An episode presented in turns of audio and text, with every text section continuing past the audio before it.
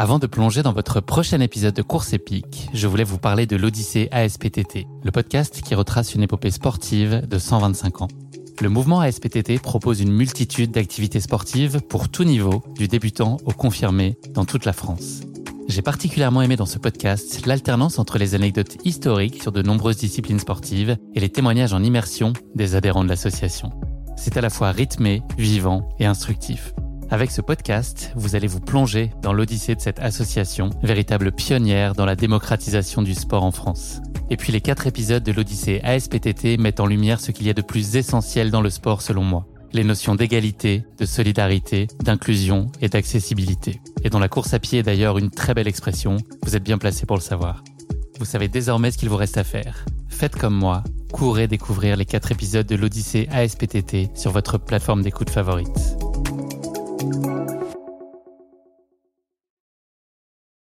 Bonjour à tous, je suis Guillaume Lalu et je suis ravi de vous retrouver dans ce nouvel épisode de Course épique. Course épique, c'est le podcast Running et Trail qui vous fait vivre dans chaque épisode une histoire de course hors du commun. Athlète émérite, coureur confirmé ou anonyme passionné, quand la légende d'une course et la destinée d'un coureur se rencontrent, c'est dans Course épique qu'elle se raconte. Course épique, c'est un nouvel épisode chaque mercredi, mais c'est également chaque lundi matin un extrait de l'épisode à venir pour bien démarrer la semaine ensemble. Nous avons donc rendez-vous deux fois par semaine. Et si vous souhaitez suivre notre actualité au jour le jour ou découvrir les coulisses du podcast, je vous donne rendez-vous sur notre compte Instagram courseepique.podcast. J'ai l'immense plaisir de recevoir dans ce premier épisode de la quatrième saison de Course épique, déjà Aurélien Dunampalaz, un athlète que j'avais envie de recevoir dans le podcast depuis un très long moment. Et avouons-le, c'était une anomalie de ne pas avoir reçu Aurélien jusqu'ici, une erreur qui est désormais réparée. Aurélien s'illustre au plus haut niveau en trail ou en ski alpinisme depuis le début des années 2010 il a également été détenteur du record de D+, en 24 heures. Son palmarès est très évocateur et ses performances récentes encore annonciatrices de très beaux jours à venir.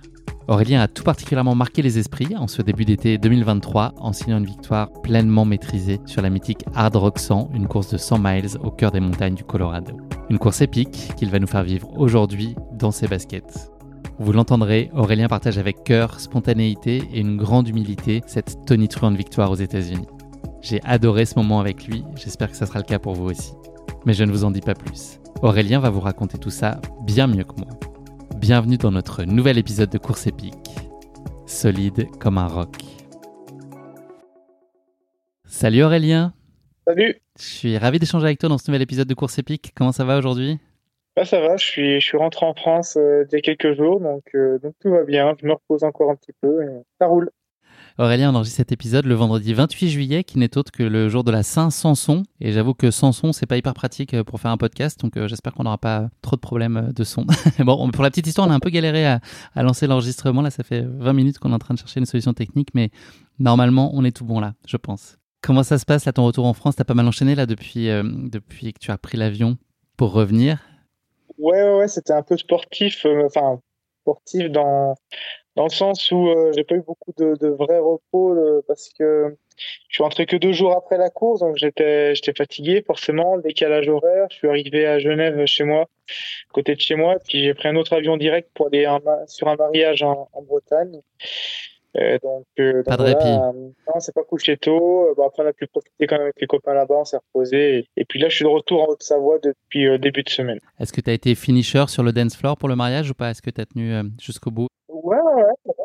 Franchement, j'étais avec le décalage horaire et, et la fatigue. En fait, ça m'a tout décalé. Pas besoin de bâton pour danser Non. Aurélien, je vais commencer par notre traditionnelle question d'ouverture du podcast. Je vais demander de te présenter en quelques mots, mais je vais t'imposer une petite contrainte qui est que tu ne peux pas me parler de sport. Donc, qu'est-ce que tu peux me dire euh, de toi pour les auditeurs qui ne te connaîtraient peut-être pas ou pas très bien pour euh, te présenter, mais sans, sans évoquer tout de suite toute la partie euh, sportive qu'on va évoquer plus largement ensemble ensuite? Ouais, et eh ben, je m'appelle Aurélien du Nampalas, j'ai 31 ans là en fin d'année, je suis originaire de Savoie et je vis maintenant en Haute-Savoie à côté du lac d'Annecy. J'ai fait des études de kiné, euh, sur Grenoble. Donc, euh, je suis diplômé depuis une petite dizaine d'années. Euh, je bosse encore un tout petit peu en tant que kiné. Parallèle de ça, je, coach aussi des, des gens. Et euh, te dire de plus en sortant du, du milieu sportif, c'est compliqué. Hein. Des passions, une passion secrète qu'on ne connaîtrait pas? Pour la pêche, pour le cinéma asiatique Ouais, bah, la, pêche, ouais, j'aimais bien plus jeune, mais maintenant, je n'ai plus trop le temps. J'aime toujours, j'aimerais bien, mais j'ai pas le temps. Et maintenant, j'ai une passion pour la, pour la cuisine. Pour la cuisine, bien manger, c'est une autre passion que j'aime bien aussi. Ce que tu préfères préparer, ton plat absolu, c'est quoi? Ah, le plat absolu, c'est en hiver, quand tu as fait une bonne session de sport, ça s'appelle la croziflette chez nous en Savoie. Ah. C'est des creusets avec de la crème, euh, du fromage, du reblochon fondu, des lardons, des oignons. C'est un truc très light, avec une salade quand même. Pour, euh, pour avoir bonne conscience, il y a des quelques calories euh, au mètre carré là, avec ça. Ouais, exactement. En plein hiver, ça fait du bien. Ouais, exactement réconfort. Tu nous l'as dit, tu es né donc euh, dans les Alpes. Quel, euh, quel rapport t'as entretenu toi avec la montagne dans tes jeunes années? Est-ce que c'était un, un, super terrain de jeu? Est-ce que déjà il y avait cette idée d'aller faire du sport? Est-ce que tu avais un état d'esprit un peu euh, explorateur, aventurier ou très contemplatif? Comment est-ce que toi tu as vécu ta relation à la montagne plus jeune? Et puis est-ce que tu passais ta vie dehors concrètement Été comme hiver? Ouais, c'est un peu ça. J'ai vraiment passé du temps dehors. alors, je n'étais pas du tout sur des sports d'endurance et je ne faisais pas des sports euh, montagne euh, dans le sens où je faisais du, j'ai fait longtemps du foot comme tous les enfants jusqu'à 16 ans. Et ensuite en parallèle à partir de 12 ans euh, je faisais du ski alpin. Donc c'était plutôt ouais je contemplais la montagne et puis je la descendais en ski alpin. Je la montais en télésiège en téléski mais mais pas de sport d'endurance à proprement dit mais j'ai vraiment toujours aimé être dehors quoi. quand j'étais petit on faisait énormément de luge on allait courir jouer dans la neige mais vraiment je passais pas beaucoup de temps dedans à jouer à la console quoi. C'est vraiment j'ai toujours été un peu actif, euh, pas hyper actif, mais très actif dehors, euh, à brasser, à aller courir dehors avec, euh, avec les cousins et passer du temps dehors. Qu'est-ce qui te plaisait dans la partie glisse là dont tu parles, le, ski alpin et dans la, dans la luge C'était le, côté très ludique, c'est ça qui, t'allait bien? Le dépassement physique, déjà, il y avait cette notion-là aussi de se rentrer un peu dedans et une, une, part de prise de risque en tout cas? Ouais, en ski alpin, ouais, clairement, parce que parce que bah, voilà, je faisais de la compétition et j'étais compétitif. J'étais pas du tout dans les meilleurs euh, nationaux, hein, loin de là. Mais euh, mais je donnais, enfin, je faisais tout pour être le, le plus performant possible. Euh, voilà, sur les entraînements, je me donnais à fond. J'allais farter mes skis. Euh, j'avais déjà ce côté très compétitif que n'avait pas forcément mon frère, par exemple. Et euh, et ouais, j'aimais, j'aimais ça. C'était les entraînements le matin, moi je restais l'après-midi, puis je faisais du ski euh, toute la journée un petit peu. Ça m'a permis, je pense aussi, de faire euh, créer une certaine caisse aussi, de se faire un peu les cuisses. Et euh, il y a un peu des restes aussi maintenant dans le trail descente. T'étais du genre à être sur les pistes du le premier à arriver et le dernier à repartir ou pas? Est-ce que t'étais déjà dans, dans l'engagement assez fort et dans le dépassement très prononcé?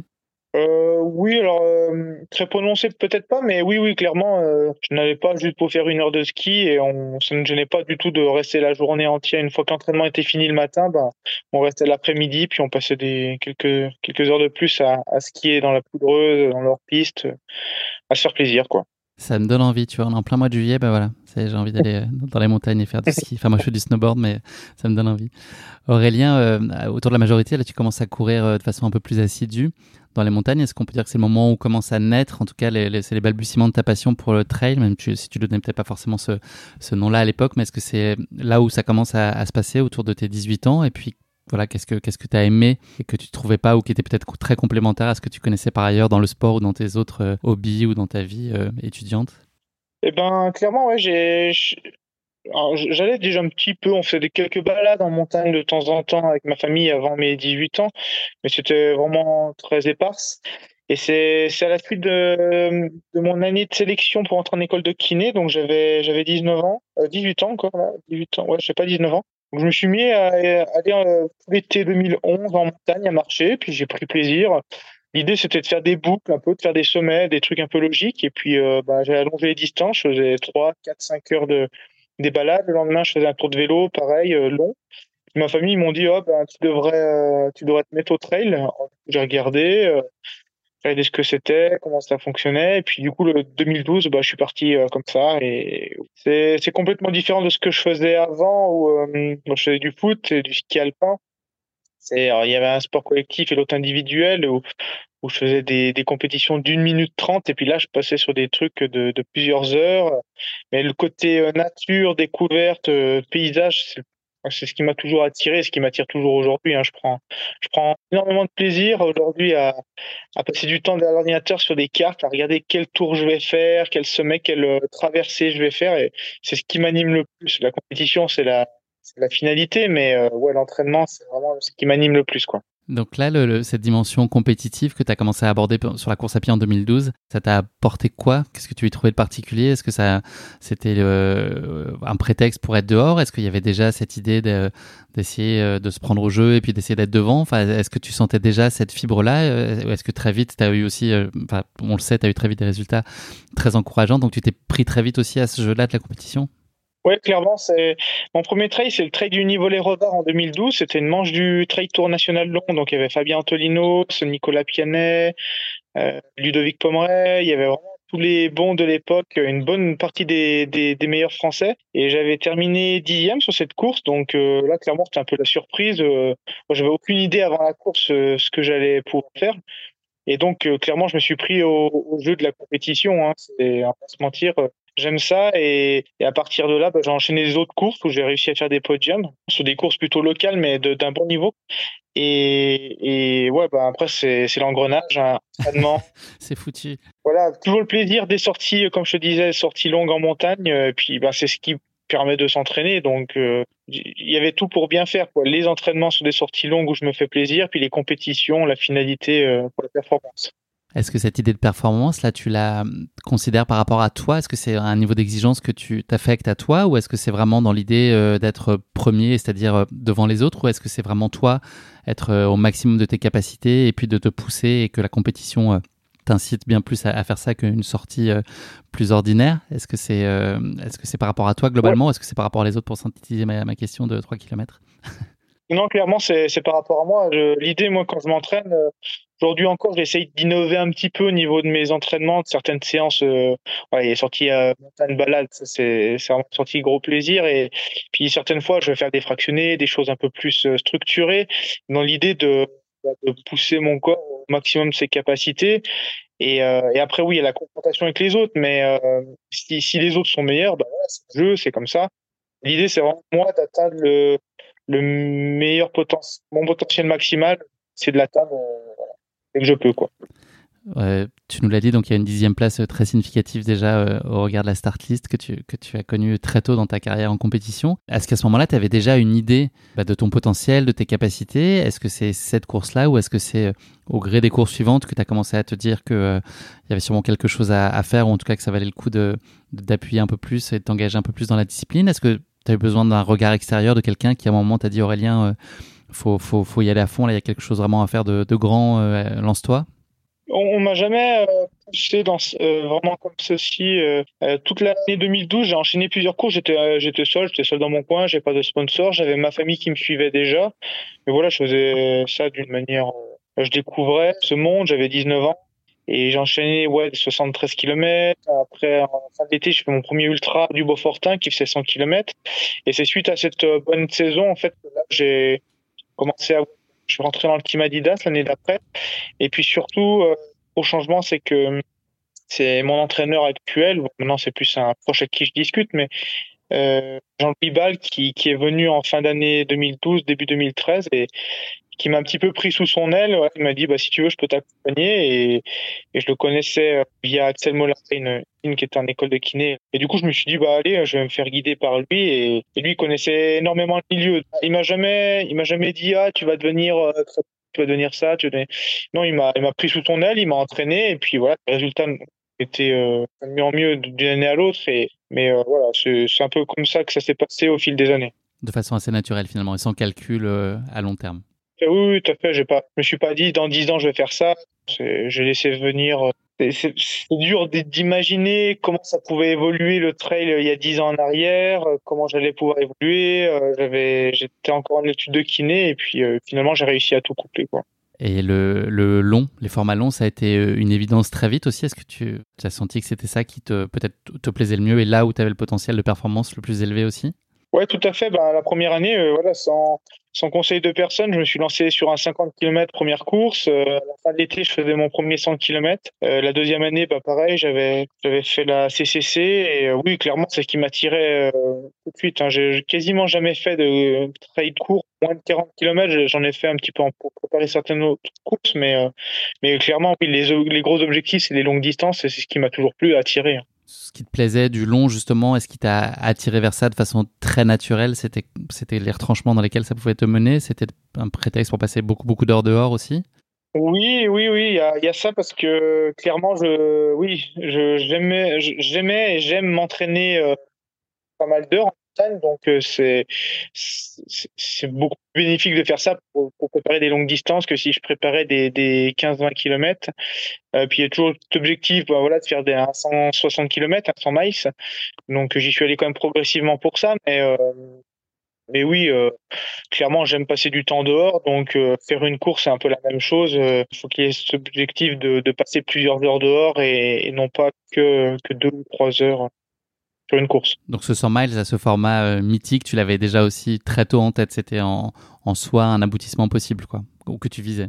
Oui, bah, de toute façon, quand j'ai commencé à connaître le trail, bah, forcément, on parlait du TMB, des choses comme ça des traversées comme le GR20, des, voilà, des autres trucs comme ça. Et, et oui, je, je, voulais, je voulais pousser ça jusqu'aux 160 km, euh, voilà, en validant quand même certaines autres étapes sur les 80, 100, 120 km. Mais euh, oui, clairement, c'est sur, ces distances-là que je voulais me, me faire euh, les, les années qui suivent. Quoi.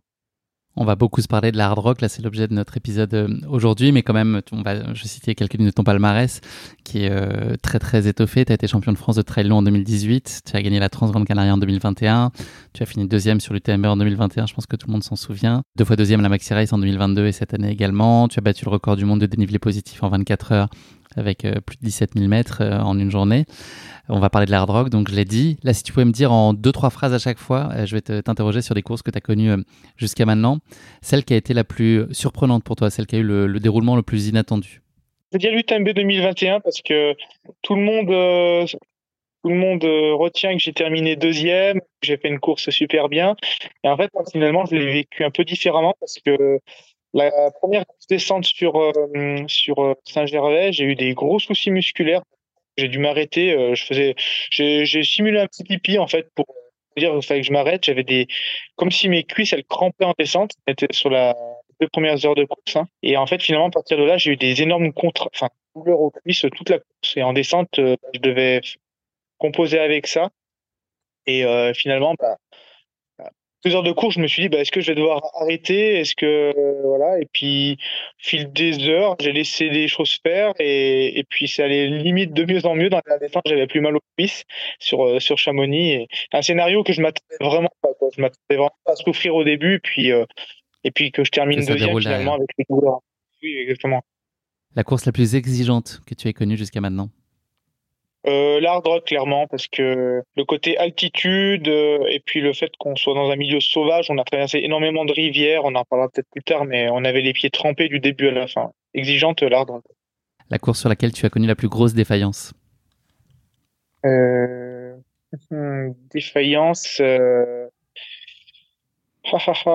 Une course qui t'a échappé. Ouais, ouais, c'est ça. Il faudrait que, que je suis allé au bout. Ben... Ou pas forcément d'ailleurs, hein, mais non, mais le, L'Ultra Pyrénéeux, c'est les courses en Espagne, une format, euh, c'est une course au mois de septembre-octobre. En Espagne, euh, j'étais en tête, j'avais pris la tête euh, de la course, et puis ensuite le Russe Dimitri Metiev est, est revenu sur moi, ainsi que l'Espagnol Pablo Villa.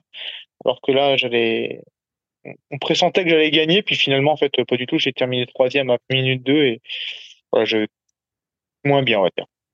La dernière, celle que tu n'oublieras jamais, là, si tu devais faire tatouer euh, une course avec une année quelque part euh, sur le corps, laquelle ce serait? Ça peut être la hard rock. Hein. Ouais, ouais, je veux dire la hard rock. C'est aujourd'hui, c'est la sur la ligne de mon palmarès, ben, c'est celle-ci qu'on va retenir, je pense, même plus que l'UTMB, parce que c'est une deuxième place. Euh, la course est un petit peu moins mais je vais dire la hard rock. Et puis il y en a d'autres à venir, surtout. J'espère. C'est quoi justement pour toi, Aurélien, les ingrédients pour qu'une course elle soit réussie? Donc vraiment dans dans son contexte, hein, ça peut être, ça peut inclure l'entraînement, euh, les gens qui y a autour, l'avant, l'après, le pendant. Qu'est-ce qu'il faut pour que toi, tu aies envie d'y aller, pour que tu en gardes un, souvenir euh, plaisant? Quels ingrédients tu mets dans tout ça, dans l'idée d'une course euh, réussie Prends le terme comme tu comme tu le veux. Oui, oui. Bah, clairement, c'est en général, en plus, je le sais quand ça va bien se passer. Il faut que je sois bien dans ma tête, dans le sens où, euh, voilà, que j'ai fait l'entraînement qu'il faille, que je sois reposé, que je sois dans un contexte où, euh, que je sois tranquille. Euh, que j'ai envie de faire cette course, envie de découvrir la course. Euh, là, par exemple, Hard Rock, euh, c'était vraiment un nouveau lieu, un, un, dépaysement, et du coup, ça me donnait énormément envie. Et quand on a l'envie, c'est ce qui, ce qui est primordial sur un ultra trail. Si on y va en se disant bon, je sais pas trop si j'ai envie ou pas. L'envie, c'est vraiment la première des, des motivations et des critères qui vont faire que je vais réussir ma course si on se penche un peu plus sur toi, euh, est-ce que tu pourrais nous dire ce que tu penses être tes forces, donc euh, soit euh, innées ou les choses que tu as pris soin de développer, et puis les, choses sur lesquelles tu, tu as des chantiers que tu veux identifier encore et sur lesquels tu aspires à travailler là pour la, suite C'est quoi aujourd'hui tes, tes, forces et puis tes points d'amélioration? Mes forces d'un point de vue physique, on va dire, c'est clairement en descente où j'arrive à aller naturellement vite et en étant économique. Euh, après, d'un point de vue caractère, je dirais que je suis, je suis calme. C'est très calme avant la course. Je suis pas du style à être stressé, donc je pense que ça, c'est, ça aide pour. Euh, donc jamais pendant la course aussi, ni avant, ni pendant, es toujours, euh, tu gardes la tête froide en toutes circonstances, même quand tu es un peu entamé physiquement. Tu arrives à avoir ce, une recul sur la situation. Oui, oui, clairement, ça c'est, ouais, ouais. Je suis, je suis assez posé, que ce soit avant ou pendant la course, donc je pense que ça peut aider dans certaines situations, clairement. Et puis euh, après, bon, je qu'est-ce que mes points forts Je dirais que je suis, ambitieux. Je le montre pas trop, mais je suis ambitieux envers moi, sûrement. Pour une course, je dis jamais que j'ai envie de gagner ou j'ai envie de faire podium, mais envers moi, je, sais ce que je veux au fond. Et après, sur les points d'amélioration, euh, dire, euh, un point de vue physique, je suis loin d'être le meilleur coureur les parties roulantes. les profils sur lesquels je m'oriente, c'est pas très important. Mais euh, ouais, il faudrait que j'ai, je cours un petit peu mieux quand même en règle générale. Et ça veut dire l'exigence que tu, dont tu fais part, est-ce que ça veut dire que tu es sujet à de la déception beaucoup aussi, si, si tes exigences sont assez hautes, même si tu les affiches pas? Est-ce que ça, ça t'arrive souvent d'être déçu quand tu n'es pas exactement là, là où tu penses être? Est-ce que c'est quelque chose que tu traînes pendant longtemps? Est-ce que tu t'arrives à domestiquer ça ou est-ce que tu gardes aussi du calme dans l'analyse d'une déception? Ouais, je, ouais, je peux être déçu après une course si, si j'ai pas ce que je veux, euh, mais je vais pas forcément le montrer. Quelqu'un va me dire, ah, t'es content, je vais dire oui, oui, ça va. Oui, bon, ça dépend de la place que je fais, mais ouais, je je vais pas le montrer et après je vais essayer de passer quand même assez vite euh, au, à prochain objectif pour euh, pas voilà pas, pas, que ça me travaille trop, mais je passe vite à autre chose quand même, en effet si on prend un peu de, hauteur et au gré des entourages auprès desquels toi tu as pu évoluer, des gens que tu as croisés sur ta route, c'est quoi euh, aujourd'hui le, meilleur conseil qu'on ait pu te donner, en tout cas une phrase qui toi euh, t'anime, un conseil auquel tu penses de façon régulière dans ta façon d'appréhender tes courses ou autres? Euh, C'est la notion de, progressivité. dans le sens où moi j'ai commencé j'ai commencé rapidement sur des longues distances. Euh, c'est pas forcément ce qu'on préconise et euh, je suis un peu de cet avis de de d'être progressif dans. tout dépend le passé sportif de, de chacun, mais si si quelqu'un veut se lancer sur des des, des, des trails longue distance, et eh ben qu'il commence un peu progressivement sur des distances un peu plus courtes. Et cette notion de progressivité, elle est aussi bien valable dans, dans, les courses que sur les entraînements, que sur une reprise sportive après un hiver à passer sur les skis. Que voilà, cette notion de progressivité, c'est vraiment ce que je, je garderai vraiment comme conseil principal. Que ce soit revenir une blessure, revenir après euh, telle ou telle période off. Et, euh, Toi, tu as quand même fait un 100 km très rapidement, ceci dit. Oui, c'est pour, c'est pour ça que je dis que je, je, je, dis pas, je dis pas qu'il faut faire comme moi, c'est clairement. Il y a une notion de progressivité dans le sens où euh, le 100 km, je l'ai quand même fait en fin d'été. J'avais, j'ai pas commencé direct pour un 100 km non plus. J'avais, j'avais déjà fait un 50, après j'avais fait un 70 et après tout l'été, j'avais fait plus cool quand même pour arriver, arriver vraiment frais le jour de la. Et puis, euh, donc il y a cette notion de progressivité, puis il y a cette il y a une notion, je pense que chacun est fait pour euh, quelque chose. Je pense que ceux qui, qui réussissent sur les formats longue distance, c'est parce qu'ils sont faits pour ça.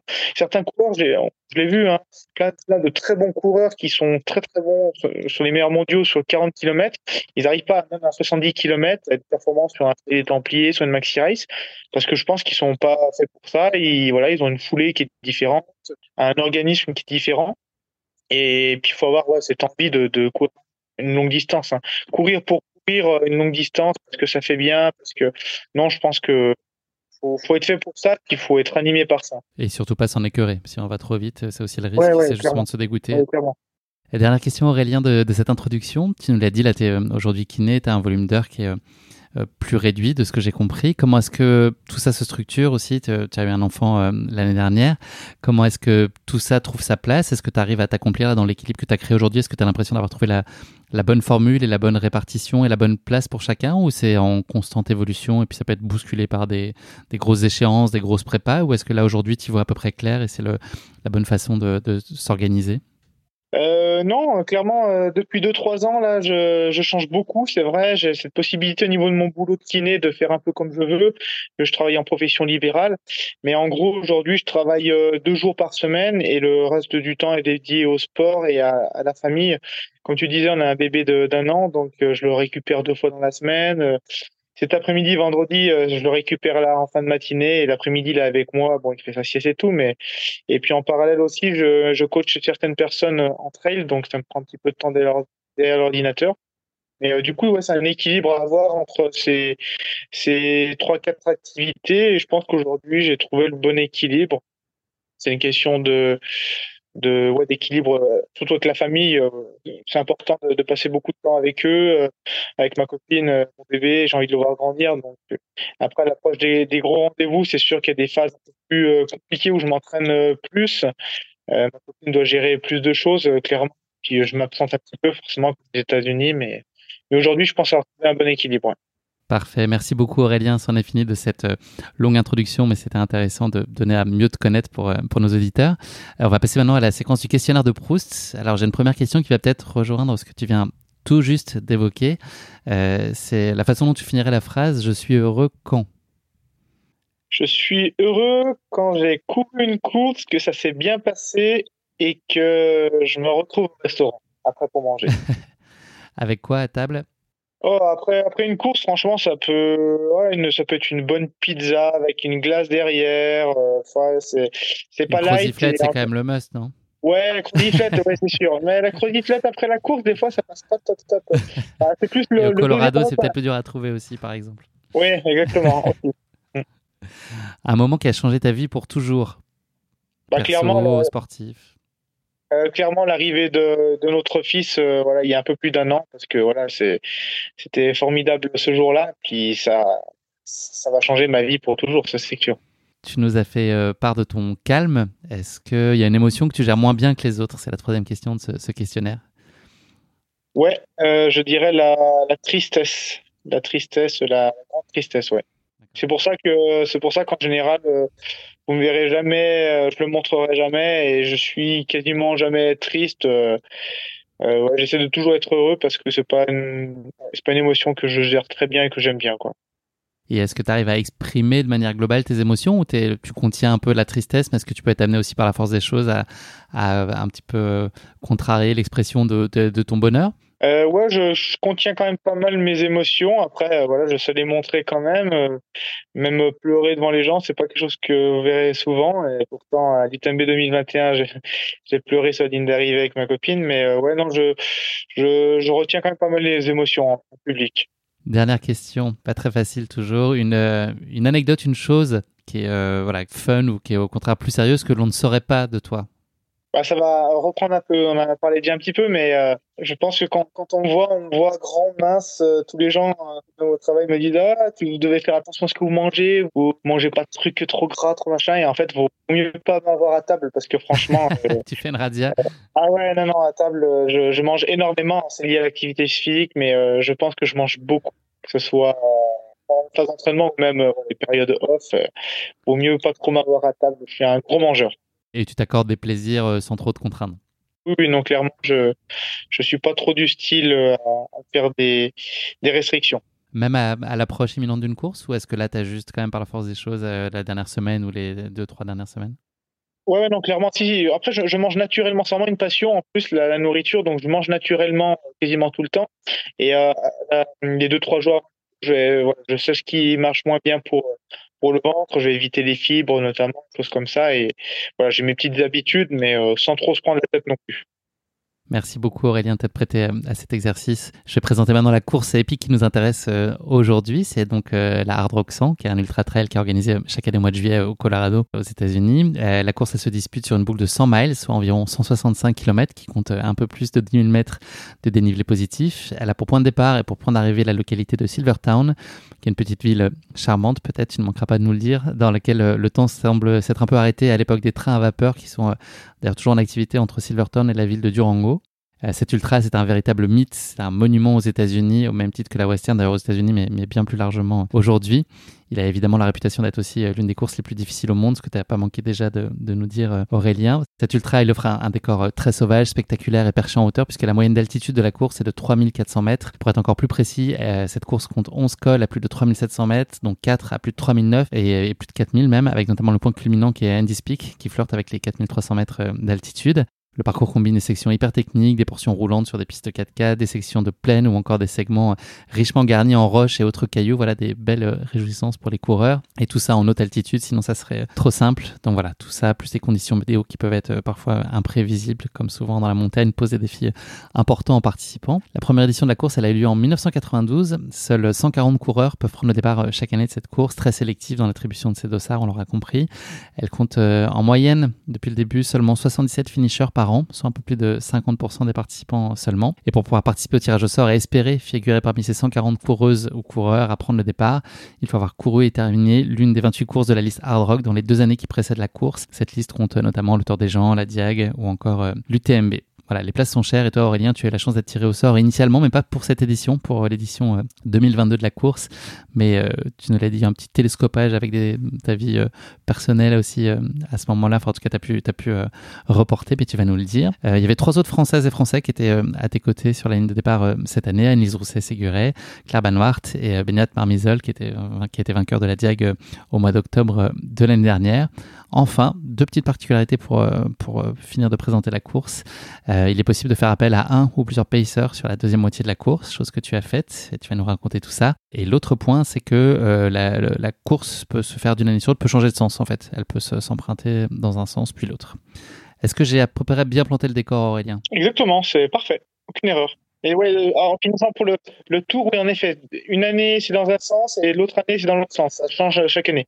Il y en a un qui a la réputation d'être peut-être un peu moins difficile que l'autre, c'est possible ça? Euh, C'est pas une question de difficulté, c'est plutôt une question de rapidité. Je dirais que, en fait, le sens où on l'a fait nous cette année, on a trois quatre grosses portions de pistes forestières à monter et euh, dans l'autre sens on les descend donc ça plus rapide dans l'autre sens. Merci pour cette euh, précision euh, intéressante effectivement.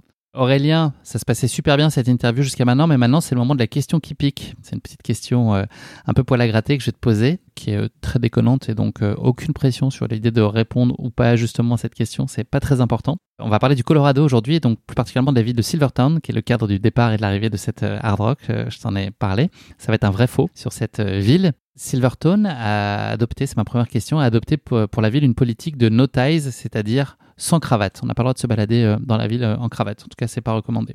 Vrai ou faux, tu penses? Je dirais vrai. J'en ai pas vu. c'est vrai.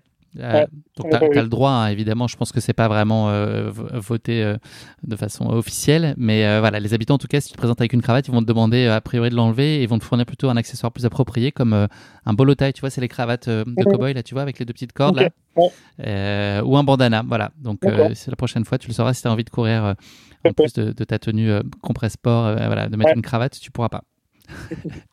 Euh, deuxième question, bravo, 1 sur 1. Chaque année, plusieurs salles hypoxiques de la ville font faillite et doivent fermer faute de clients. Est-ce que c'est vrai ou pas? Non, je dirais faux. Bah non, c'est faux. Elle est déjà assez haute quand même, cette ville, à 2840 mètres. Donc voilà, pas besoin. C'est déjà trop, je crois, pour l'entraînement. en tout cas, je crois que c'est recommandé entre 1900 et 2500 mètres de ce que, de ce que j'ai compris, en tout cas pour se préparer aux hautes altitudes. Franchement, Aurélien, 2 sur 2, impressionnant. Hein Dernière question pour toi, est-ce que tu vas faire le grand chelem? Le film Silverton Siege, disponible sur Netflix, raconte l'histoire d'une célèbre prise d'otage qui a eu lieu dans la ville en 1987. Non, je dirais faux. C'est le hat-trick, c'est le grand chelem. Bravo Aurélien, j'ai pas de mots là. franchement, euh, impressionnant. On avait Netflix à la télé là-bas dans la location, mais bon, je l'ai pas vu passer, donc pour ça, je me suis dit non. Bah, franchement, euh, bravo là, tu as été euh, impressionnant. T'en as pas eu plein le dos là de ces, questions sur le Colorado et Silverton. Franchement, chapeau. 3 sur 3, c'est fort. Je suis très fier de toi parce que c'était pas simple. Aurélien, on va parler de ce qui nous intéresse maintenant plus particulièrement. Fini euh, la gaudriole avec ces questions qui piquent. On va parler de cette hard rock. Est-ce que tu peux me dire, donc initialement, je l'ai évoqué juste avant, c'était pas prévu que tu sois sur cette édition 2023. Avant même ça, comment est-ce qu'elle est née cette, cette envie de hard rock? Est-ce que c'était une course qui t'a toujours parlé, toujours attiré ou que tu as découvert peut-être un peu plus tardivement? Enfin voilà, comment, quelle a été ta relation à Hard Rock et est-ce qu'au moment où tu en as pris connaissance, est-ce que tu t'es dit que c'était un jour quelque chose qu'il fallait que tu coches euh, à tout prix dans ta carrière de sportif? Ouais, clairement. Euh, bon, j'en ai entendu parler euh, il y a peut-être longtemps, hein, déjà depuis les premières années que je cours. Là, je suivais tous les résultats bah, des, meilleurs sur les ultras, Kylian et tout. Et voilà, j'ai vu la Hard Rock et puis bah, ce côté montagne bien plus que l'UTMB, hein, c'est bien plus sauvage, les dénivelés qui sont plus raides, puis l'altitude, euh, ça me parlait beaucoup plus qu'un UTMB, et je savais que c'était compliqué d'avoir une, une place pour y aller, il fallait, déjà lancer un 100 miles, donc euh, déjà avant de, me dire j'ai envie de la faire, fallait que j'ai fait un 100 miles dans les deux années précédentes, et du coup, mon premier 100 miles, c'est l'UTMB 2021. Donc, à partir du moment où j'ai fait cet UTMB, je me suis dit, bah, allez, il faut essayer le tirage au sort année. Sachant qu'au moment où je me suis inscrit, je savais déjà que si j'étais pris, je ne pourrais pas y aller parce que je connaissais la, la date d'accouchement de ma copine. Donc, euh, bon, j'ai été surpris d'être pris la première année. du coup, j'ai dû, euh, j'ai dû refuser la position d'y aller et, et j'ai eu la chance d'être pris une deuxième fois pour cette année-là, 2023. Donc là, j'ai pas laissé passer l'occasion. Ouais, ils ont pas, ils ont pas rechigné, ils ont eu aucun problème à décaler ta, ta demande. En fait, ils ont pas décalé ma demande. Tu as dû te réinscrire à Exactement. Sur le règlement, en fait, c'est écrit qu'ils ont le droit de choisir. Eux, ils se donnent le droit de choisir six personnes comme ils veulent parmi les, gens qui s'inscrivent. Donc, je pense que la première année, ils m'ont choisi euh, suite à ma deuxième place de l'UTMB. Parce qu'en fait, ils essayent de faire en sorte qu'il y ait quand même un intérêt sportif en prenant euh, trois, quatre euh, bons joueurs.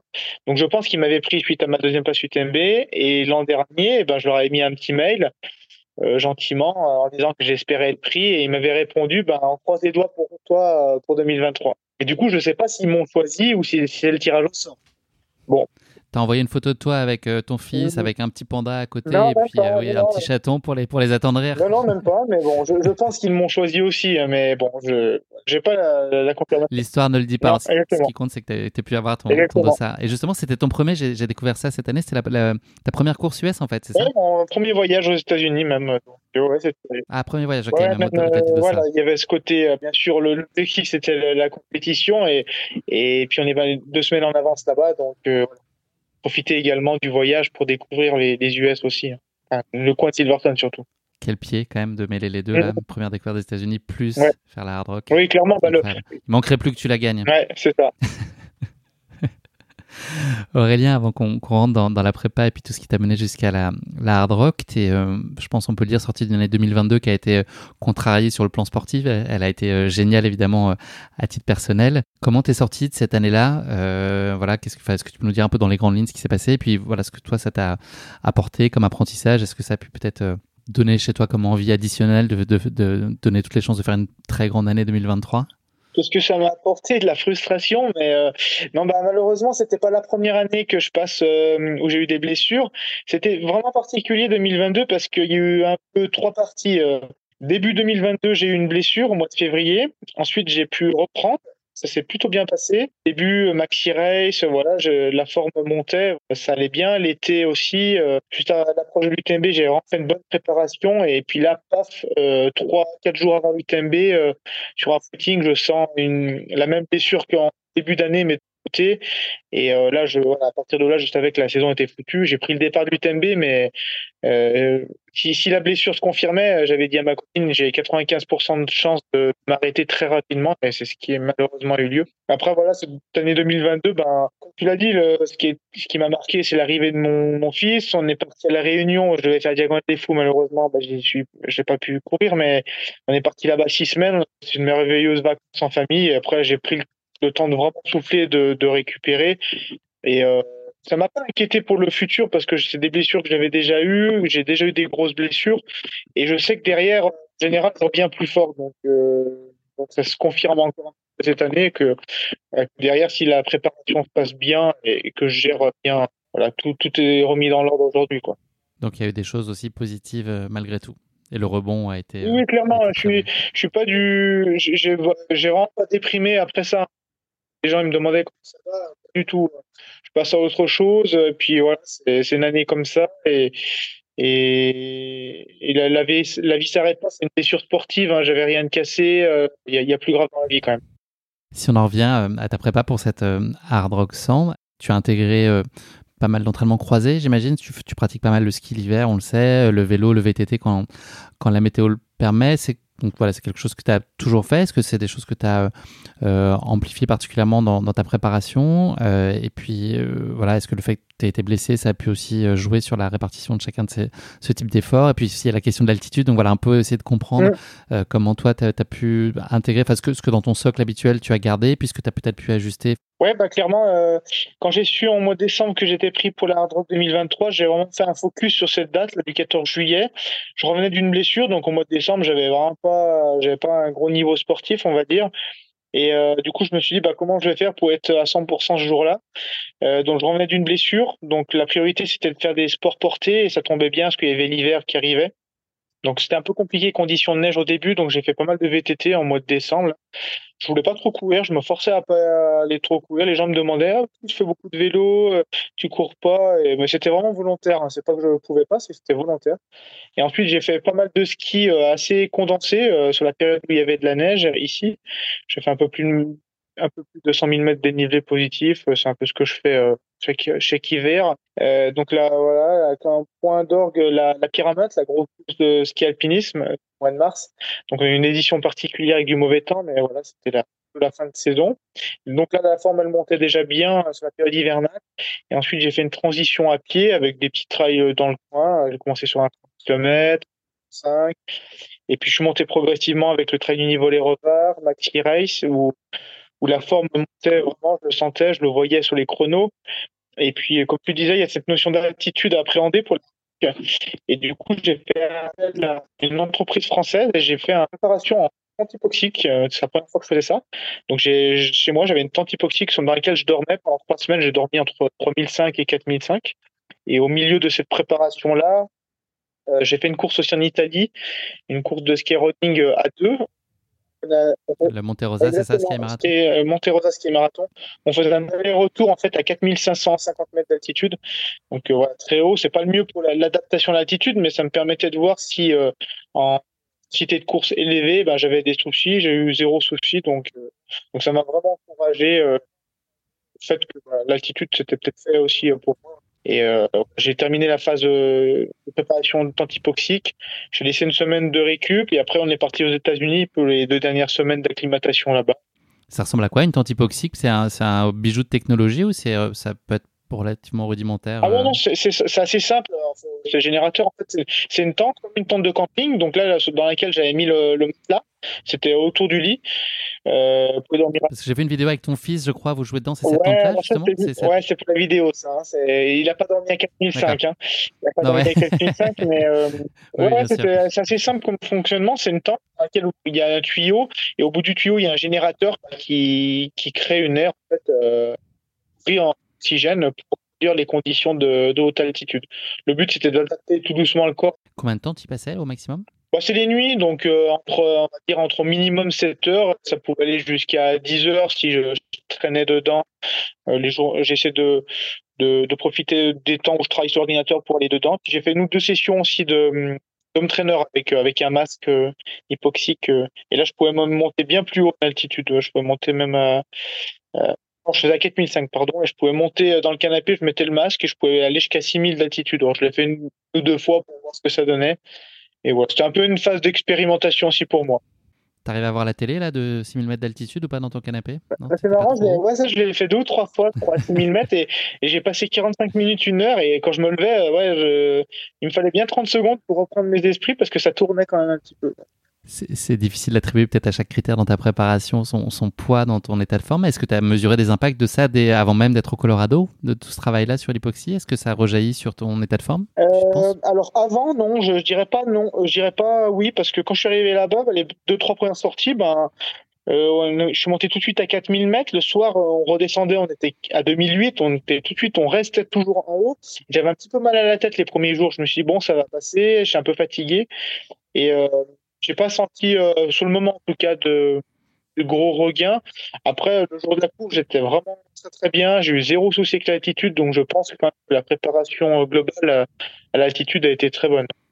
Je l'ai dit tout à l'heure, euh, il y a la possibilité d'avoir un pacer sur cette euh, hard rock.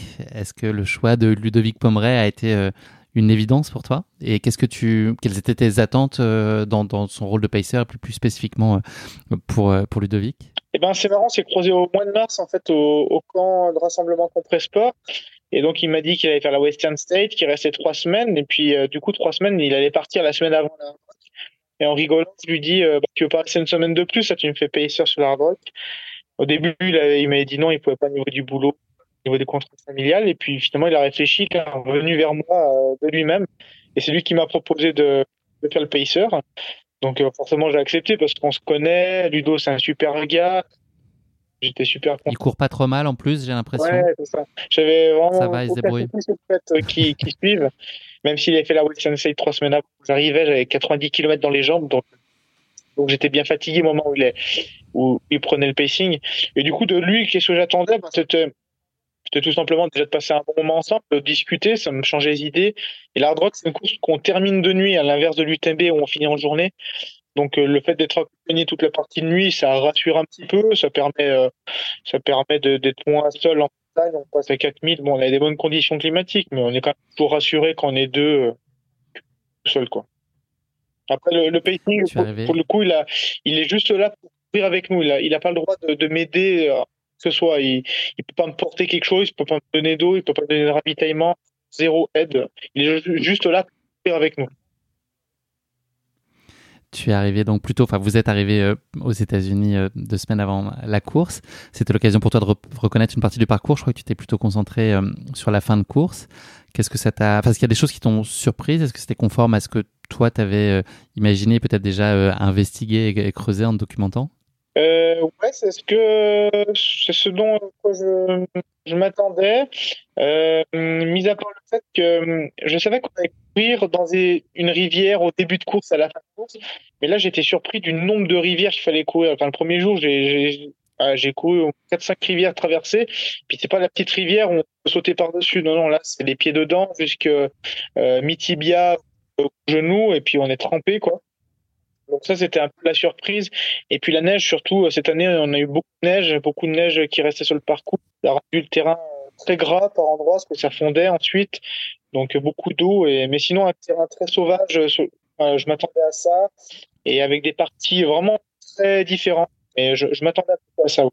Est-ce que tu passes du temps euh, avec les autres athlètes français et puis leur entourage qui sont présents aussi sur place? Est-ce que vous vous croisez ou est-ce que voilà chacun est un peu euh, dans ses journées et fait, ce qu'il a à faire de son côté? On était un peu chacun de notre côté. C'est vrai qu'on avait, voilà, un planning un peu serré entre les recours. Je, savais ce que je voulais faire, donc c'était difficile de d'allier ça avec euh, avec tout le monde, sachant que hum, sachant qu'on bah, j'étais en famille aussi, donc euh, il y avait mon planning, mais en même temps j'avais donné un petit planning à mes à ma famille pour qu'ils s'occupent, qu'ils se baladent et tout. Euh, donc ils me faisaient 100% confiance. Donc euh, je voyais ce que faisaient les, les autres, euh, notamment Anise Roustem, mais on n'était pas forcément ensemble. On s'est croisés juste avant la course, mais pas, pas sur les reconnaissances.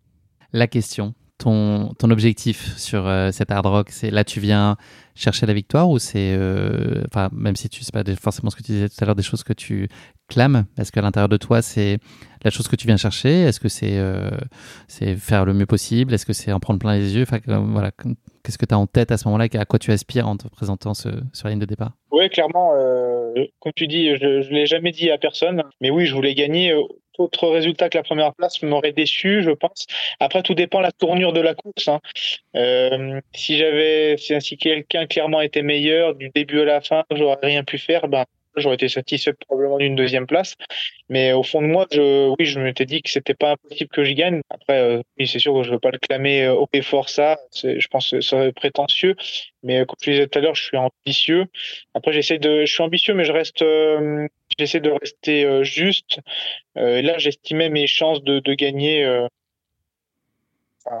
c'était possible. Voilà, voilà, tout à fait. Ça restait réaliste. Donc, j'espérais ça. La start list, justement, est-ce qu'il y a des concurrents euh, que tu regardes avec un œil particulièrement attentif? Il y a beaucoup de bons coureurs, mais est-ce qu'il y en a euh, deux, trois de, dont tu te méfies, entre guillemets? Bah, je m'étais pas trop euh, trompé sur le pronostic. J'avais dit à mes proches que le gros concurrent c'était Bennett Marnisol parce qu'il avait fait une grosse préparation comme moi. Je savais que c'était son premier gros objectif. Il était là-bas depuis bien de, depuis un mois. Il était arrivé bien avant moi. Donc l'attitude, ça n'avait pas été le souci. Il avait reconnu toutes les parties de la course. Je voyais ce qu'il faisait. Donc je savais que ça allait être lui le, gros client. Euh, il, sortait d'une victoire à Diagonal des fois passée, une grosse saison. Et ensuite il y avait les Américains, mais et Dylan Bowman qui a fait deuxième euh, derrière François en 2021. Mais là je savais, puis je l'avais croisé en plus quelques jours avant. Et je savais qu'il était beaucoup moins prêt qu'il y a deux ans. Donc euh, je m'attendais à ce qu'il soit peut-être un peu plus en retrait. Et finalement s'est ça s'est confirmé quoi. Qu'est-ce que tu avais en tête toi comme stratégie de course? J'avais en tête de, de, prendre mon rythme. En fait, le scénario qui s'est passé, c'est-à-dire celui euh, où je suis parti tout seul devant, je m'étais potentiellement préparé à ça. Alors, je pensais pas depuis euh, les premiers mètres, mais je m'étais dit que c'était possible que je me retrouve en tête euh, dès le premier ravitaillement, et ça me gênait pas du tout. Donc, voilà, je m'étais dit si je suis en tête, eh ben, que je gère mon allure, pacing, sans me soucier des autres, et c'est ce que j'ai fait, et ça m'a bien réussi, quoi.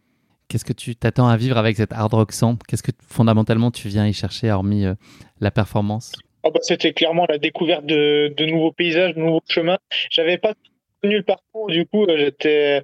D'habitude, j'aime bien être sur les courses euh, locales, euh, mais du coup, ça enlève la surprise. Euh, le jour J, quoi. Alors là, il y a plein de parties que je connaissais pas, très sauvage, c'était super joli, c'était magnifique.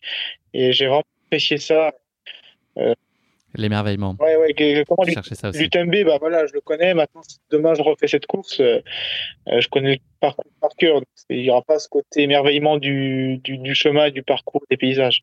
Ça y est, Aurélien, tu t'en es pas rendu compte, mais on est le vendredi 14 juillet 2023. Il est bientôt 6 euh, du matin, hors de départ de la course. Comment est-ce que tu vis là ces derniers instants? Et puis, est-ce que tu n'es pas trop triste de louper surtout le défilé sur les Champs-Élysées à ce moment-là en France? Non, je ne regarde pas souvent, donc je suis concentré sur ma, sur ma course. Je suis heureux et, euh, et je me dis que je suis chanceux d'être ici. Impatient. Ouais, impatient, chanceux d'être ici, euh, Colorado. Euh, c'est une aventure incroyable déjà d'être aux États-Unis, puis courir un des, un des, des ultras les plus mythiques euh, sur l'échelle trail mondiale. La chose que tu appréhendes, est-ce qu'il y en a une? Est-ce qu'il y a un, voilà, un paramètre qui peut être qui plus source d'inquiétude que les autres que tu aurais à l'esprit? Euh, bah, En fait, c'est, l'altitude, encore une fois, parce que bah, je me suis bien entraîné, je, je fais des bonnes sorties avec l'altitude, mais c'était pas en condition de course, donc je sais pas ce que ça va donner euh, après, après 15-20 heures à, courir à altitude, je sais pas comment réagir. Et puis finalement, j'ai fait que 100 miles dans ma vie, hein. celui-ci c'est du TMB, qui s'était très bien passé, mais je, je, venais chercher aussi un peu une espèce de confirmation, est-ce que je suis bien fait pour ce, ce format? Je crois qu'on a la réponse. Je l'ai aussi. Donc ça y est, Aurélien, le, départ est donné. Donc c'est un départ en solitaire, tu nous l'as dit. Et puis euh, bah, vous partez plutôt vite. Est-ce que ça te questionne sur, euh, sur ton allure? Est-ce que tu t'interroges sur le fait de finalement euh, te retrouver assez vite devant en n'ayant pas forcément le sentiment d'appuyer trop à ce, à ce moment-là?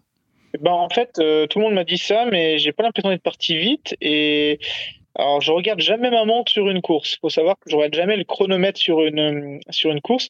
Et ce jour-là, en fait, sans faire exprès, ma montre bipait tous les kilomètres. J'ai jamais réussi à l'enlever euh, enlever ça. Donc tous les kilomètres, et le premier kilomètre, j'ai couru en 4 minutes 27. Donc euh, je crois que ça fait du 13,5. Euh, je pense que vous demandez à tous les coureurs élites, est-ce que ce 13,5 sur un début de course, c'est rapide euh, Tout le monde va vous dire non, c'est pas spécialement rapide en soi, c'était tout plat, sur du goudron. Donc je suis vraiment pas spécialement parti vite, j'étais en aisance, et, et c'est les autres qui sont partis encore moins vite. Mais puis j'avais de super sensations ensuite euh, dès que la pente s'est élevée. Donc, donc non, je me suis pas dit je, je pars trop vite. La première euh, ascension s'est plutôt bien passée et conforte ta première bonne intuition. Ensuite, il y, a une première descente. Dès le début, tu décides de, faire le choix des bâtons, c'est ça? C'est quoi l'idée derrière ça? Ouais, euh, c'est un truc que je fais quasiment jamais euh, d'habitude. Et vu que je connaissais la première descente qui était très raide, plus de 800 mètres de dénivelé, je me suis dit, bah, je vais descendre avec les bâtons, ça va me freiner. Moi, je descendrai pas trop vite. Bon, je suis quand même bien descendu les chronomètres, mais, mais ouais, l'idée c'était vraiment de se préserver les, les cuisses euh, au maximum pour la, pour la suite de la course. Parce que premier ravitaillement c'est kilomètre 15, euh, j'ai un peu moins de deux heures de course, le chemin est en. Là, tu arrives donc au premier ravito. Si, si on comprends plus globalement ton approche sur ce, sur ce sujet-là du ravitaillement. Est-ce que l'idée, c'était d'y passer le moins de temps possible, puisque ce le premier ravito là va être express. Alors c'est le tout début de course et ça peut sembler euh, logique, mais est-ce que globalement il y avait aussi une idée d'être euh, le plus efficient possible sur le ravito et de et de pas trop euh, s'y étendre? Ah Oui, clairement, j'avais dit à mes proches, je passe pas plus de 20 secondes. Je suis arrivé, j'aurais donné les bâtons qui étaient dépliés, j'ai mis mes flasques, qui m'ont mis ce qu'il fallait dans le dos et je suis parti. ouais, j'ai dû passer 20 secondes, je pense. ouais, l'idée c'était vraiment de passer le moins de temps possible. Là. Une petite flasque de jus de croziflette et hop, ça repart quoi. Ouais, c'est ça. Non, c'était de l'eau et une boisson énergétique. Est-ce que tu peux nous parler là, des 35 km suivants qui sont euh, sur un terrain qui est relativement sauvage? Est-ce que là, tu es dans la contemplation et dans le plaisir? Est-ce que tu vis un moment euh, de grâce? C'est début de course, tu es devant Est-ce que voilà, tu étais au, sommet du plaisir à ce moment-là? Euh, ouais, là c'est la partie que je connais pas justement, les 35 euh, km suivants, sauf la première montée là. Et, donc je me retrouve tout seul. C'est très très sauvage. On a deux petits ravitaillements, mais ils sont très sauvages au bout d'une petite piste forestière et le deuxième même pas. Je crois qu'il y avait des tentes posées, on avait juste de l'eau. Je sais même pas s'il y avait à manger. Euh, on croise plein de rivières, on met les pieds dans l'eau, euh, on passe plusieurs fois 4, juste sous les 4000 mètres d'altitude. Et puis, euh, non, en fait, au bout de 4h30 de course, je crois, enfin, je sais pas exactement, j'avais pas le chrono, mais je me, je me tape un petit coup de moins bien. Enfin, juste une, c'est une petite hypoglycémie, quoi. Je sentais besoin de manger. Donc là, j'ai, j'ai mangé tout ce que j'avais sur moi, je crois. Après, il y avait le ravitaillement suivant et, et j'ai retrouvé tout de suite de bonnes sensations. Et là, je m'amusais vraiment dans la longue descente sur euh, Sherman, c'est le ravitaillement. Ouais, ravitaillement. Adrien Séguré, d'ailleurs, que je remercie euh, ravitailler là-bas. Donc là, j'ai vraiment une super sensation, ça déroulait, euh, ça allait super bien. Et arrivé là-bas, pareil, je me suis très très peu arrêté. J'ai pris, ils m'ont donné ce qu'il fallait et je suis reparti quoi.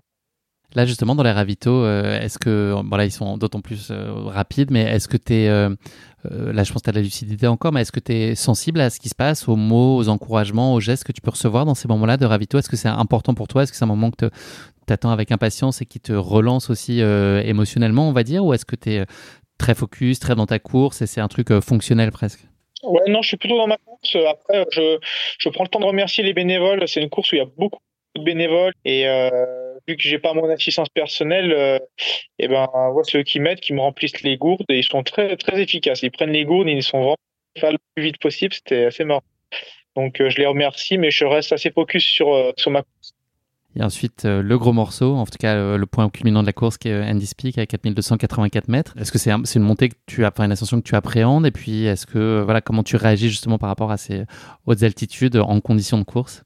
Euh, ouais, le début de la montée est très roulant. C'est une piste forestière qui monte à peine. Euh, c'est pas ce que je préfère. Et, encore une fois, là, j'ai toujours de bonnes sensations. Donc, donc, je suis vraiment satisfait. Je prends plaisir. Et par contre, la chaleur commence vraiment à arriver. On est dans la journée, la fin de matinée. Et ensuite, ben, l'altitude, voilà, euh, ça, ça, augmente, la montée euh, se durcit, mais euh, mais je préfère parce que je préfère marcher que courir en général. Et plus je monte, ben, forcément l'altitude, on commence à la sentir hein, on approche les 4000 mètres et, et même au-delà de 4000. Mais finalement, je monte bien et puis à partir de là, je me retourne, on voit loin derrière soi. Et puis derrière, je voilà, je, je vois Benat Marmissol qui a environ un quart d'heure. Donc je me dis, bah déjà là, un quart d'heure, ça me laisse une petite marge déjà. Je, je peux je peux gérer mon allure comme je veux. Quoi. Ça te surprend là cet écart déjà à ce moment-là de la course? Euh, Alors surprend de euh, non dans le sens où déjà avant dans les dans la partie euh, précédente je voyais quand même loin derrière moi et je voyais déjà personne à 10 minutes. Donc donc voilà. Vu mon allure que je maintenais je savais que l'écart n'allait pas diminuer ou en tout cas pas beaucoup même si même s'il montait fort. Bah du coup c'était une position agréable hein. j'étais content de voir cet écart qui permettait de bien gérer ma course Ravito suivant au kilomètre 75. Là, tu retrouves euh, tes proches, je crois. Comment, comment se passe ce moment-là?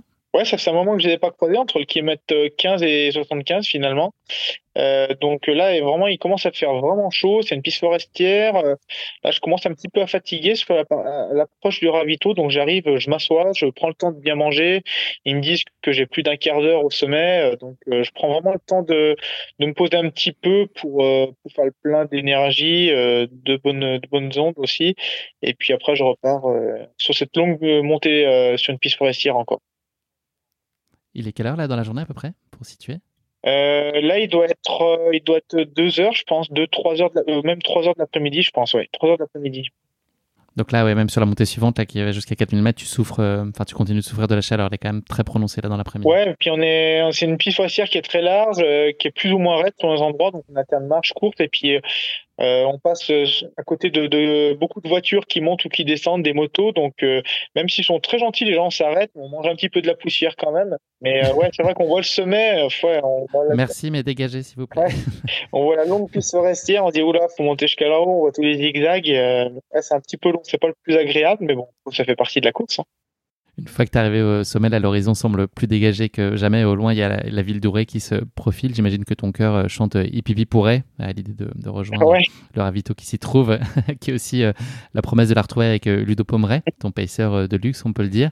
Comment est-ce que tu la gères, cette descente? Elle est, elle est, très très longue, la descente. Je l'avais pas reconnue. Elle est, ouais, je crois qu'on passe 1h, 1h20 à descente pour 1600 mètres. Donc il y, a, un petit peu des, des petites relances même. elle n'est pas hyper raide, pas spécialement technique, mais elle est super jolie les endroits. Mais par contre, il fait vraiment chaud. Là, quand je redescends, c'est la fin de journée. Pourtant, 5h30, mais bon, le, jour se couche tard, c'est encore en plein soleil. Et puis, on, redescend sur la partie la plus basse de la course à 2500, je crois. Donc, euh, ça fait différence par rapport à 4000 mètres. Ici, on a quand même euh, bien plus chaud en bas. Donc, euh, bah, je la gère tant bien que mal. Je suis content d'arriver en bas quand même pour retrouver de nouveau mes proches et voir un petit peu et pour refaire le plein d'énergie avant d'attendre la suite avec Ludo.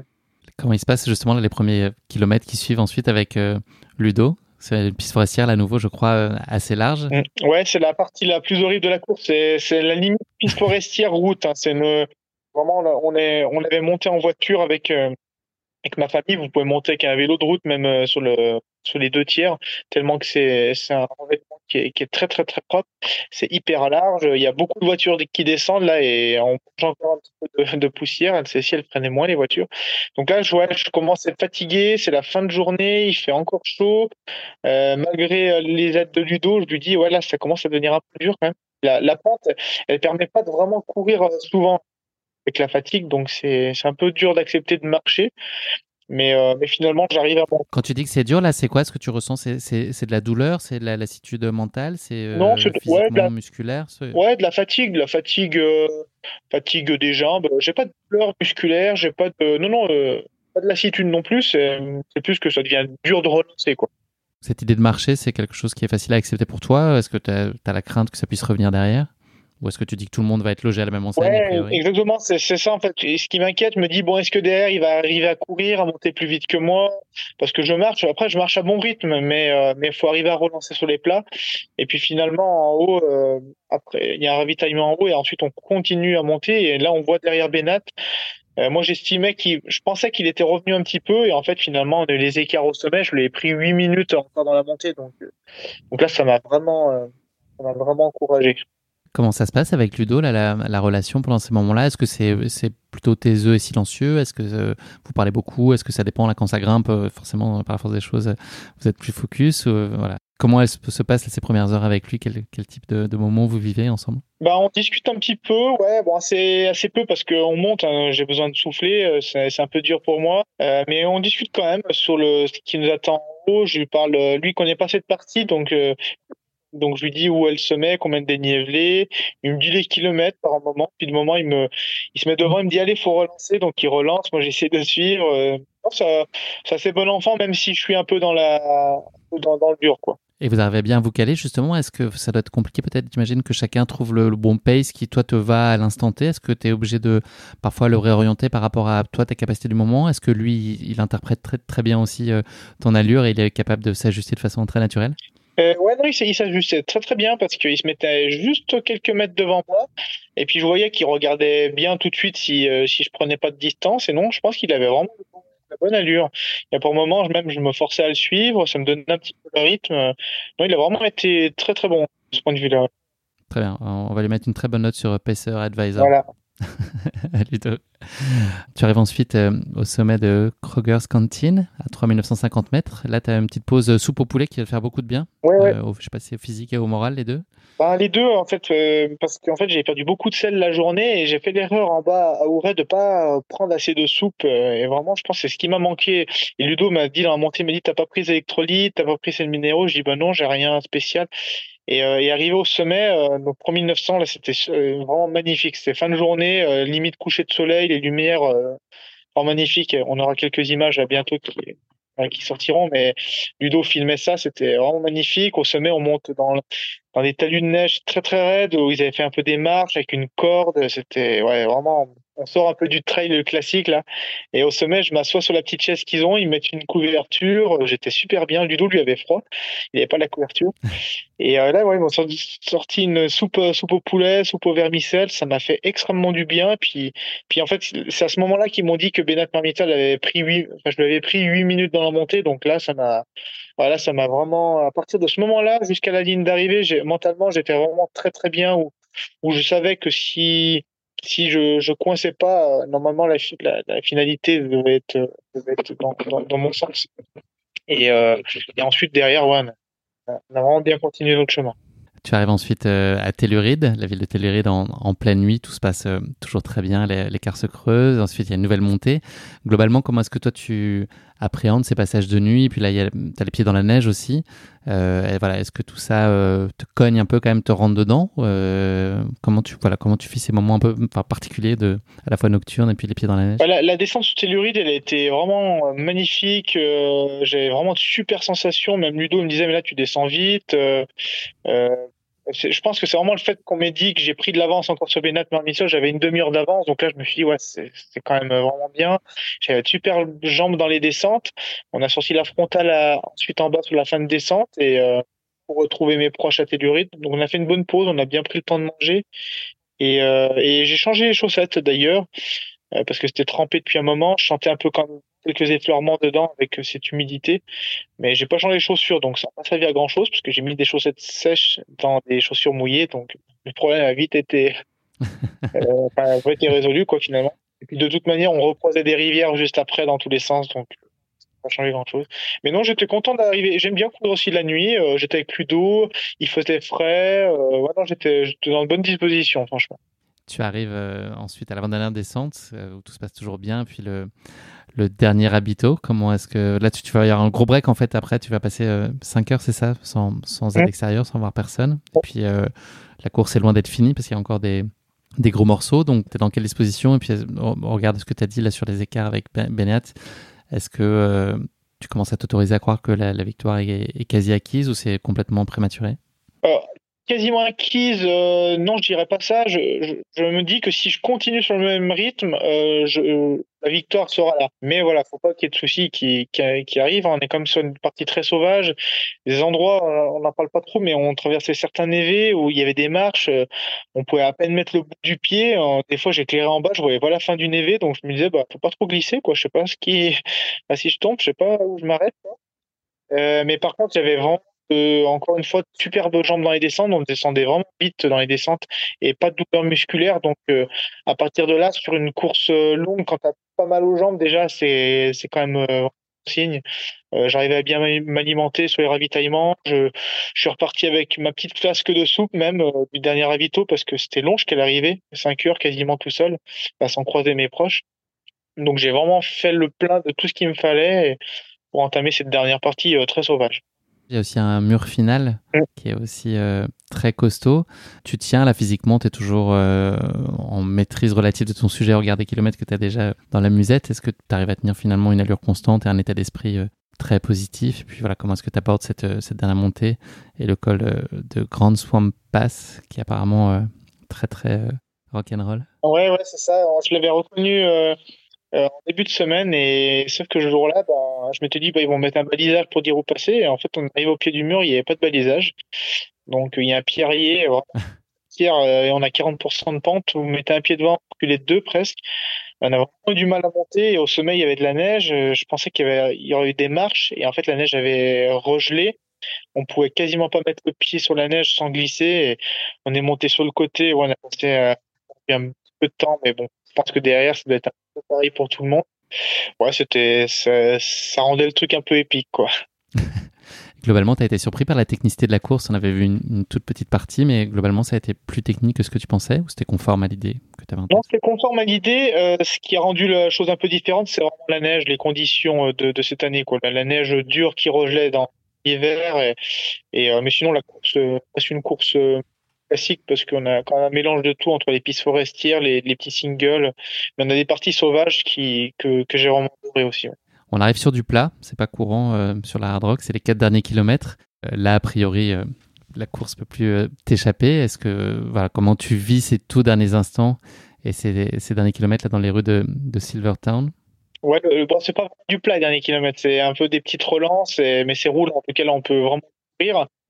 Courir si on y arrive, mais euh, d'ailleurs je suis surpris, j'arrive à bien relancer. Même la, montée finale sur une piste forestière, là je la quasiment tout le long. Je, crois que j'ai dû marcher 20 mètres. Euh, non, je suis agréablement surpris et puis bah, je suis content. Je sais que là c'est fait, je vais gagner. Euh, on entend des sirènes de mes proches dans la ville. Et donc avec Ludo, on se tape dans la main, on échange un peu, je le remercie. Et, c'est ouais, un, un bon moment. Tu conclus ces 165 km à la première place, on l'a compris, après 23 heures et 7 secondes d'effort. Il a quel goût là, ce, baiser rituel sur le rocher situé euh, sur la ligne d'arrivée Celui de la sueur, du travail, euh, du plaisir, de la fierté, du collectif aussi, ou un, peu de tout ça euh, en même temps? Ouais, c'est clairement tout ça à mélanger, hein, parce que bah, je me dis que ça fait ça fait 6-7 mois que je pense casser de course. je me suis préparé pour essayer d'être à 100% ce jour-là, et puis et eh ben ouais, j'ai une superbe euh, sensation dès le début. La course s'est très bien passée en règle générale. Hein. Ça reste un ultra et des moments un petit peu un peu plus durs, mais mais voilà, tout s'est très bien passé, pas de soucis physiques. Euh, et puis euh, voilà, une victoire. J'ai pu profiter des semaines d'avant avec ma famille, donc c'est vraiment le voyage un petit peu parfait quoi pour avoir vu euh, la vidéo d'arrivée comme beaucoup, tu sembles euh, très en contrôle. Est-ce qu'à ce, moment-là, ça, bouillonne à l'intérieur? Ou est-ce qu'au contraire, tu es apaisé ou tu es surtout euh, physiquement tellement éprouvé que c'est compliqué d'extérioriser les choses? Non, c'est marrant, c'est complètement. Il y a moins d'émotions qu'à qu parce qu'il y a beaucoup, moins de monde. Je suis arrivé à 5 heures du matin, il faut bien se rendre compte que tout le monde dort finalement. Et, franchement, il n'y a pas beaucoup de monde à l'arrivée. Il y a plus de photographes et, ma famille que, que d'autres personnes. Donc, que de euh, ferveur populaire. Ouais, ouais, ouais. Non, non, c'est chouette, c'est un bon moment parce qu'il y a le directeur de course, ça reste. C'est c'est fidèle à cette course quoi c'est un truc très intimiste euh, voilà avec les, les personnes de, les bénévoles qui sont là dès qu'on a passé la ligne on rentre dans le gymnase à côté ils nous font manger ce qu'on veut non c'est ouais, je profite du moment mais ça reste ça reste euh, très intimiste c'est la première fois de ta vie que tu embrassais un rocher? Ouais peut-être bien oui ouais c'est fort possible on a fait pire comme, euh, comme première fois. Euh, il y a une autre performance dont j'avais envie de parler, évidemment, c'est celle euh, de Courtenay, qui a fini quatrième au scratch, Courtenay de Water, en 26h14. Est-ce que tu as un adjectif à dispo pour, pour caractériser sa performance? Parce que moi, j'ai plus d'idées là, tellement elle est impressionnante, euh, stratosphérique. Enfin, ouais, c'est bah, clairement, on s'attendait à ce qu'elle gagne. Après, il y avait la grosse, le gros questionnement de l'enchaînement Western State Hard Rock quand même, hein, faut pas se mentir. Je pense qu'elle aurait fait beaucoup mieux en termes de temps si elle avait pas couru la Western. Voilà, elle a un niveau là sur cette course qui était inférieur à celui de la Western, c'est normal. Heureusement, j'ai envie de dire même trois semaines. Ouais, trois semaines d'écart. Ouais, où elle a fait quand même une, performance, bah, voilà, inédite au niveau féminin sur une course. Donc, euh, ouais, ouais, bah, c'est Courtenay. Hein. Il y a aussi euh, Beignat, dont on va saluer euh, la performance. Hein, une deuxième place sur la Hard Rock, c'est évidemment brillant. Donc, euh, bravo à lui. Annelise Rousset, septième, c'est aussi très spectaculaire. Claire Banoir, dont on parle assez peu, qui s'est encore illustré là sur le Tao 200 Mile tout, tout, récemment. Globalement, là, les Français ont quand même brillé. Quoi. Ça enchaîne après les championnats du monde, notamment. on a quand même les, couleurs françaises sont souvent très haut placées sur les podiums, ou en tout cas en belle position. Ouais, c'est vrai ce que tu dis, mais c'est c'était logique par rapport à la la. C'est une course où il y a une densité qui est quand même beaucoup plus inférieure à celle de l'UTMB, même qu'une diagonale des fous. Euh, je savais qu'au départ, euh, si tout se passait bien, normalement, je je, je enfin sur le papier, j'étais j'étais plus ou moins sur le podium, voilà. Mais il y a, beaucoup moins de, coureurs qui pouvaient prétendre être sur le podium ou sur une victoire. Et une Courtenay l'a, trouvé quatrième. Finalement, c'est presque normal vu de ses résultats précédents. Annie septième, bah pareil, c'est elle est, à sa place par rapport aux, autres hommes qui, sont qui sont dans le top 10. Donc euh, oui, les Français, on était, on était peu, mais je pense qu'on était, on était à notre place aussi euh, sur l'ensemble du, et au rendez-vous, il n'y a pas eu de ça raconte aussi qu'il n'y a pas eu de défaillance. C'est-à-dire que c'était la place qui était peut-être attendue, mais, mais ça a tenu. Quoi. Exactement, on était là, on était tous prêts. Hein. Anise, euh, Benyat et moi, on était vraiment prêts pour cette course-là. Donc, euh, le résultat est un peu une confirmation de, tout ça. S'il y avait trois éléments que tu retiendrais pour, comme clé de ta réussite sur la hard rock, c'est quoi les, les trois composantes au sens très large? Ma préparation à, à l'altitude, euh, qui s'est très bien passée. Ma préparation physique depuis six mois, là, qui a vraiment été crescendo. Et, euh, et mon entourage qui, qui m'a beaucoup aidé euh, dans la dernière phase de préparation, surtout les deux semaines là-bas, ils m'ont mis euh, dans de bonnes conditions, quoi, pour arriver euh, bonnes conditions le jour de la course. Le pacing, c'est quelque chose que tu connaissais et, et sinon, est-ce que tu as, as, vraiment vu le bénéfice aussi d'avoir un pacer à, à, côté de toi sur une fin de course? Enfin, une grosse, très grosse fin de course? Euh, La seule expérience que j'avais, c'était sur un projet euh, sorti du Covid. J'ai fait le 14 sommet des Bauges où j'avais euh, un copain ou deux qui avait couru avec moi pour m'accompagner sur ce projet-là. Donc c'est le seul exemple que, que j'ai. Et puis également sur les 24 heures aussi, pardon. Donc ces expériences que j'avais, ça aide d'un point de vue mental, physiquement non parce que ils nous poussent pas, ils nous aident pas, ils nous donnent rien. Mais oui, c'est un accompagnement. Après, je suis quelqu'un qui m'entraîne énormément seul, 97% du temps. Donc, je sais faire. Je m'étais préparé si Ludo n'était pas là, seul sans payseur. Hein. Donc, mais je pense que ça m'a quand même bien aidé, surtout sur une partie de nuit. Ouais. Qu'est-ce que cette course, elle t'a appris sur toi, Aurélien? Est Ou est-ce qu'elle a conforté des choses que tu avais, dont tu avais conscience, mais ça, ça les a confirmées et appuyées? Ouais, clairement, c'est ce que je disais tout à l'heure. J'étais venu chercher le fait que bah, je m'entraîne depuis des années pour ce format de 100 miles. En même temps, j'en ai couru que un, l'UTMB 2021. Mais euh, là, j'arrive à la fin de course, euh, je suis pas épuisé non plus. Euh, je discute encore bien. Enfin, j'ai, et puis j'ai eu très très peu de courbatures suite à la course, donc je pense que je me suis, je me suis confirmé le fait que je suis en fait pour ces formats-là de, de, longue distance, très longue distance. Ce qui a été le plus difficile à gérer là sur cette hard rock, ça a été l'altitude, la technicité? Euh, ouais, l'altitude. Comme... Non, l'altitude, parce que c'est vrai que quand c'est au-delà de 3005, je sentais clairement que j'allais moins vite euh, que sur des allures ici euh, chez nous dans les Alpes. Hein. S'il y en avait qu'une, c'est une question traditionnelle que je pose à la fin du podcast. L'image que tu retiendrais là, s'il y en avait une euh, la, Les dix derniers mètres où je passe dans les barrières avec le caillou qui est éclairé là, à 5 heures du matin, avec le, avec le mouflon que je vois. Et je crois que. la victoire devient concrète enfin, à ce moment-là. Enfin. Et un mot pour décrire ta course euh, Maîtriser Ouais, maîtriser. Maîtriser, exactement. C'est exactement le terme euh, qui, qui est revenu à plusieurs, euh, plusieurs reprises euh, parce que j'ai pas eu de gros coups de moins bien, même en partant à bon rythme et donc euh, maîtriser. Merci beaucoup Aurélien d'avoir partagé avec nous ta hard rock, c'était génial. Voilà, on a beaucoup suivi, on a été, beaucoup là dans le, monde du trail à, suivre à distance euh, ta performance et vos performances. Ça a été euh, haletant à suivre, donc euh, bravo et merci. On va parler un peu du futur pour conclure cet épisode. Là, ton prochain rendez-vous, si je dis pas de bêtises, en tout cas le, le plus gros serait la Diag, c'est ça, au mois d'octobre. Est-ce que euh, est-ce que tu as commencé déjà à t'y consacrer euh, activement? Est-ce que tu as quand même besoin de couper aussi et de faire une rupture assez nette après une course comme à l'Hard Rock? Là, on enregistre euh, une dizaine de jours, si je dis pas de bêtises, euh, après, dans deux semaines, deux semaines après. Voilà, est-ce qu'il y a aussi besoin vraiment de faire une coupure nette? Ouais, j'avais clairement fait le choix de faire une vraie coupure, vraiment forcée, même si j'ai pas eu de douleur musculaire. Euh, de toute façon, derrière, je, je, partais en vacances. Voilà, j'avais le mariage, tout ça, d'une amie. Donc, euh, je suis rentré, euh, j'ai fait deux, j'ai fait 45 minutes de vélo il y a deux jours. Hier, j'ai fait une heure et quart de VTT. Euh, sinon, j'ai rien fait depuis deux semaines. On a deux semaines de la coupe. Et là, je vais reprendre. Euh, je me laisse encore une semaine. Je vais faire presque que du vélo. Donc, je vais vraiment couper avec la course à pied volontairement, quitte à perdre un petit peu, mais c'est pas grave. Parce que la diagonale des fous, c'est, j'ai, j'ai beaucoup de temps. j'ai vraiment scindé ma saison en deux parties et la première est réussie. j'ai envie de faire un même focus sur la, la, diagonale et là je commence à vraiment y réfléchir. Est-ce que c'est difficile de se relancer justement sur un nouveau cycle, un nouvel objectif? Là, la première fois où tu euh, rechausses les baskets pour le premier entraînement qui va te mener euh, à terme sur la diag, est-ce que c'est difficile ou est-ce que au contraire, euh, après avoir coupé, euh, tu trépignes et c'est l'envie qui prend tout de suite le dessus? Ah non, non, j'ai pas du tout de mal parce que là, franchement, je me freine un petit peu parce que j'aurais envie de découvrir. C'est bien, j'ai plusieurs sollicitations, euh, les podcasts et tout, ça me freine, ça me prend du temps un petit peu. Euh, mais non, non, j'aurais vraiment envie.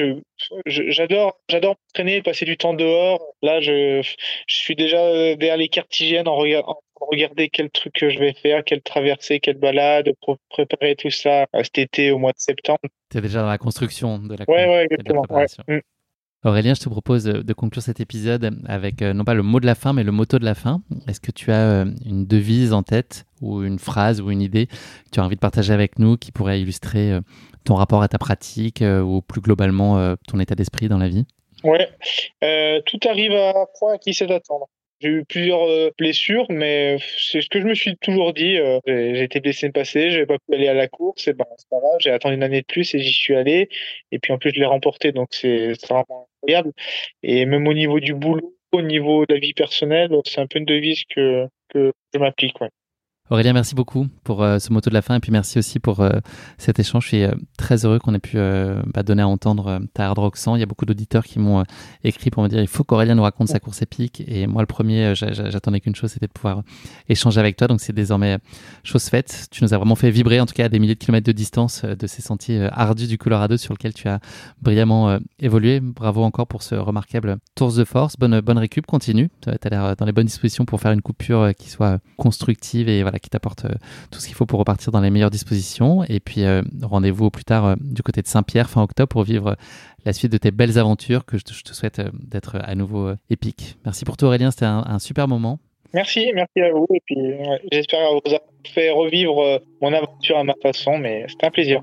Ah, moi j'étais dedans en tout cas, je peux te dire, j'ai bien vécu et je suis sûr que ce sera pareil pour les auditeurs. Passez un très bel été Aurélien avec les tiens, prends soin d'eux, prends soin de toi et puis rendez-vous très vite pour de beaux défis, encore des belles courses épiques. À bientôt.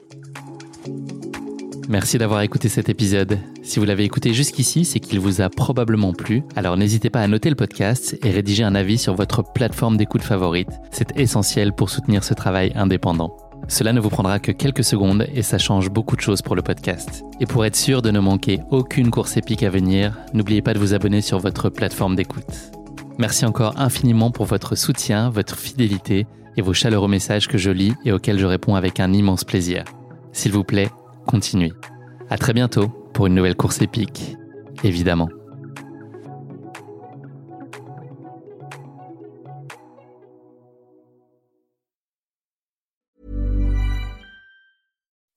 When you make decisions for your company, you look for the no-brainers. If you have a lot of mailing to do, stamps.com is the ultimate no-brainer. Use the Stamps.com mobile app to mail everything you need to keep your business running with up to 89% off USPS and UPS. Make the same no brainer decision as over 1 million other businesses with Stamps.com. Use code PROGRAM for a special offer. That's Stamps.com code PROGRAM.